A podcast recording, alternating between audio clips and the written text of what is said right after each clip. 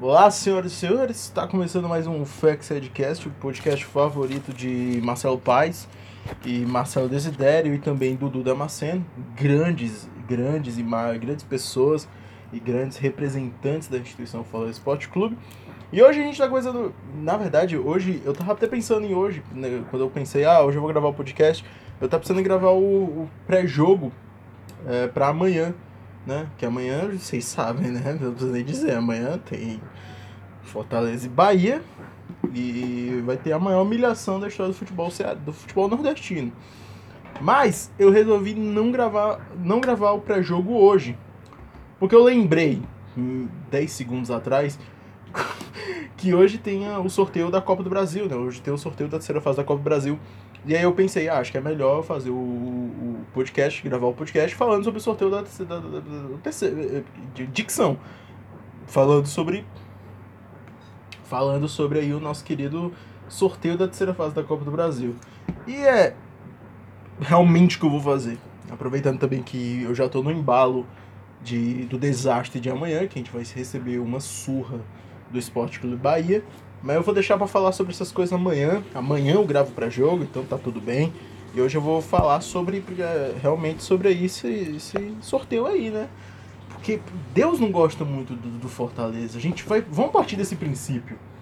Eu vou, eu vou tentar falar com um pouco de calma. Vamos partir primeiro desse princípio. Deus não gosta do Fortaleza. A gente vai partir desse princípio.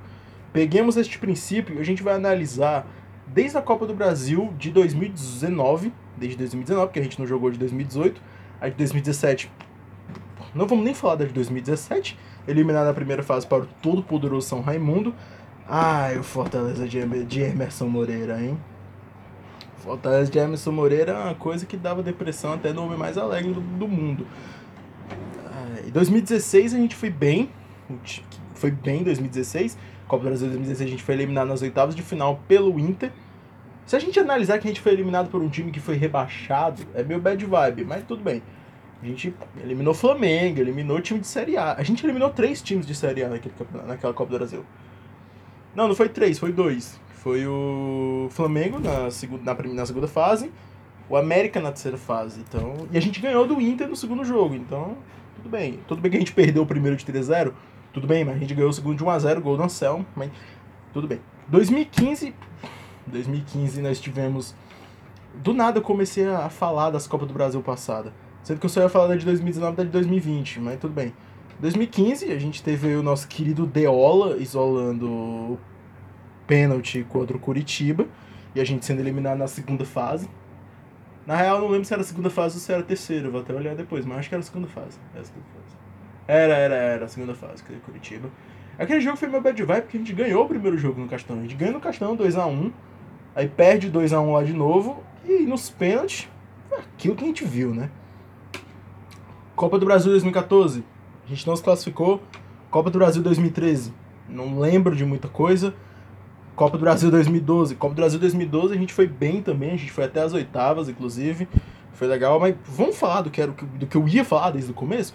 Vamos falar do. da Copa do. Por que, que Deus odeia o Fortaleza, né? Voltamos ao princípio que eu comecei lá no começo falei lá, nossa senhora. Voltemos ao princípio que eu disse lá no começo.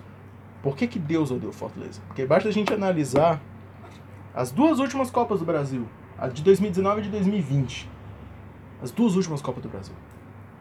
Em 2019 a gente entrou nas oitavas de final, porque a gente foi campeão da Série B em 2018, então a gente entrou nas oitavas e pegamos o Atlético Paranaense.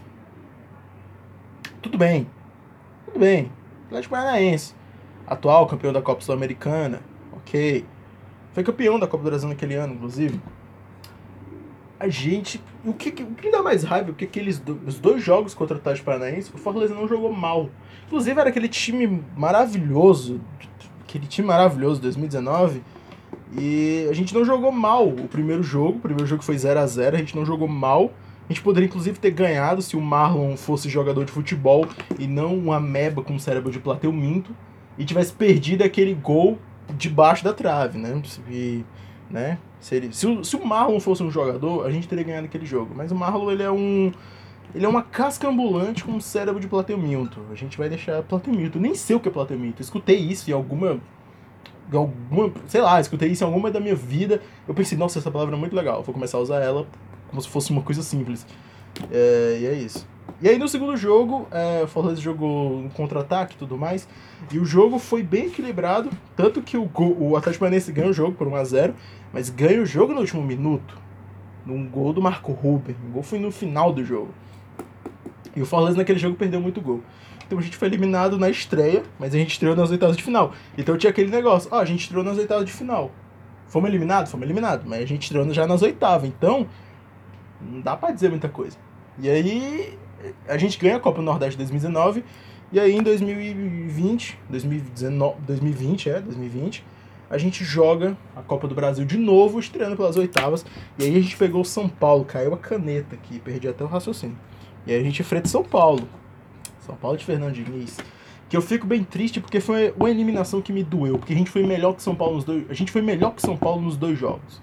Tá bom, no segundo jogo a gente não foi tão melhor que São Paulo. Mas no primeiro jogo a gente foi melhor que São Paulo. No primeiro jogo a gente foi melhor que São Paulo. Tanto que o primeiro jogo foi 3 a 3 a gente tá à frente do placar três vezes. Três vezes. Só que o time era incrivelmente cabaço.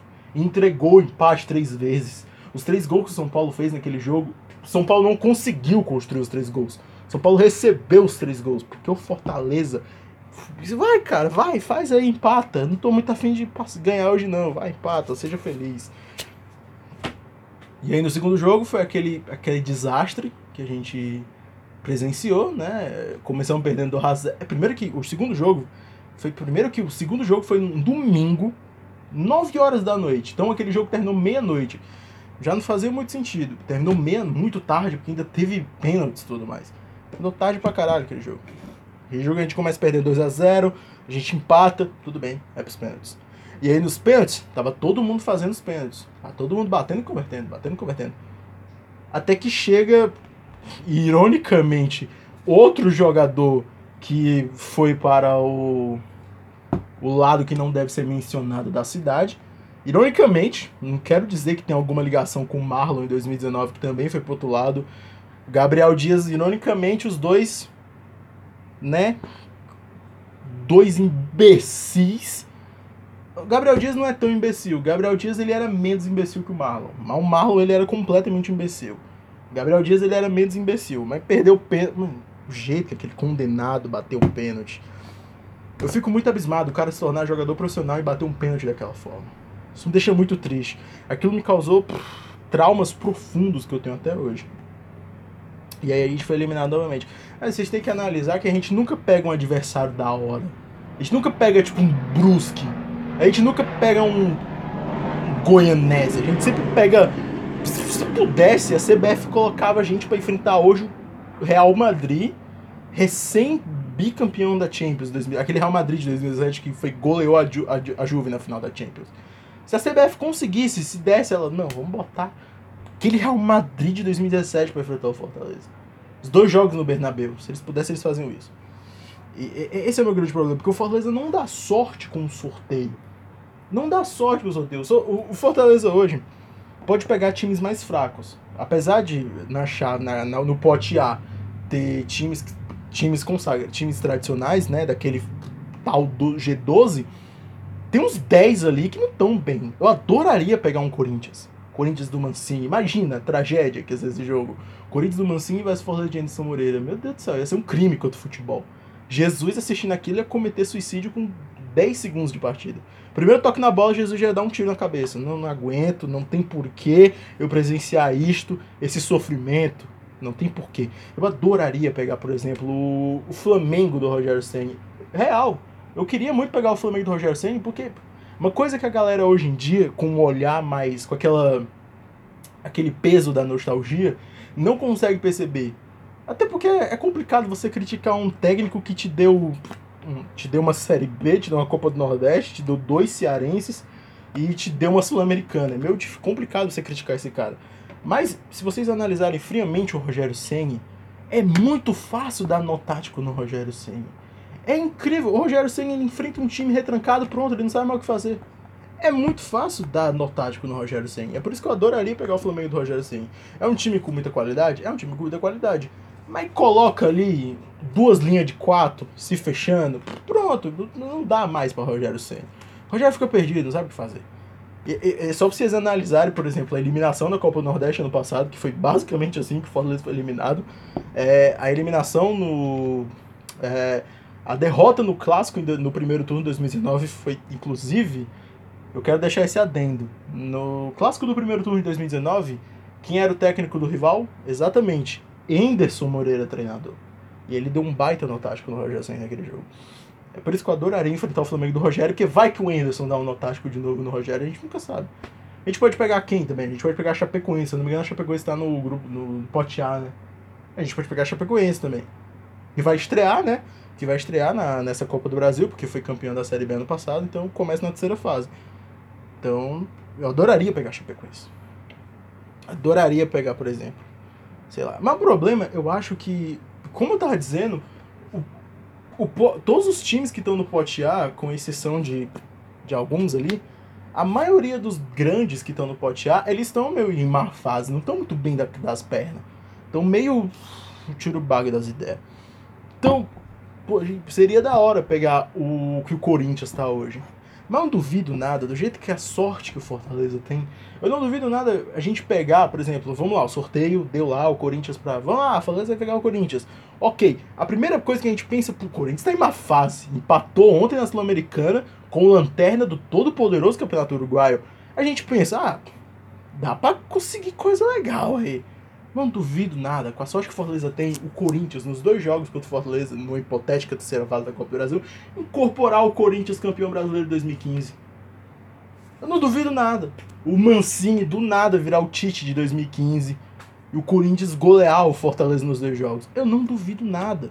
A sorte, nada está a favor do Fortaleza. É incrível.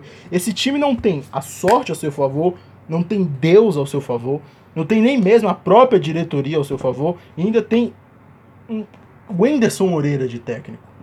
Eu vou continuar criticando o Wenderson Moreira. Mesmo que o Wenderson Moreira seja, o, nesse ano, campeão de tudo, eu ainda irei criticar o Wenderson Moreira porque é o Wenderson Moreira. É o Wenderson Moreira. A minha única crítica ao Wenderson Moreira é que ele é o Wenderson Moreira. Se o nome dele fosse Cláudio, eu não criticaria tanto. Mas como ele se chama Anderson Moreira, que pra mim é o nome meu. Nome de filha da puta, eu é, vou criticar Anderson Moreira. Eu achei que eu ia ter mais coisas pra falar. Eu, achei, eu achava real que eu ia ter mais coisas pra falar sobre a terceira fase, o sorteio da Copa do Brasil. Acho que é porque também o sorteio é só duas horas da tarde, eu tô gravando isso aqui meio-dia, duas horas antes. Eu acho que faria mais sentido eu gravar isso aqui assistindo o, o torneio, o negócio. Mas eu vou dar meu palpite. Eu vou dar meu palpite para que time a gente vai pegar. Eu não duvido nada a gente pegar ou Flamengo, Palmeiras ou rival. Para mim são os três possíveis times que o Fortaleza vai a sorte, a sorte bem entre aspas, vai colocar no caminho do, do tricolor do PC, não é verdade, rapaziada?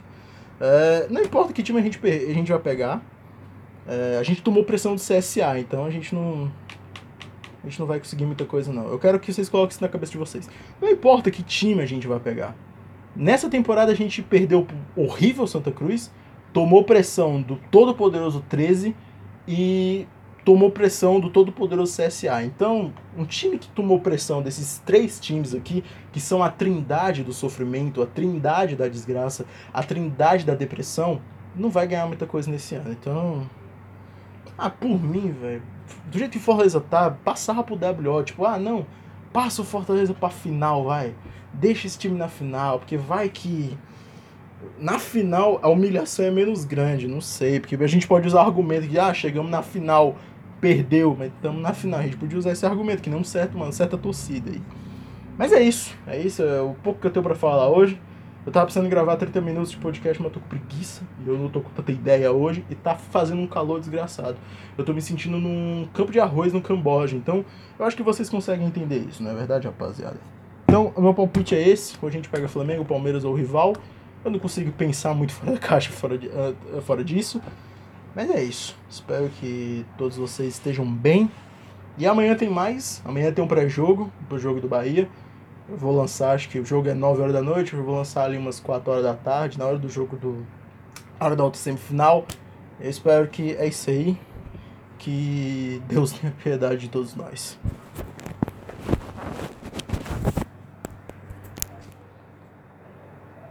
passado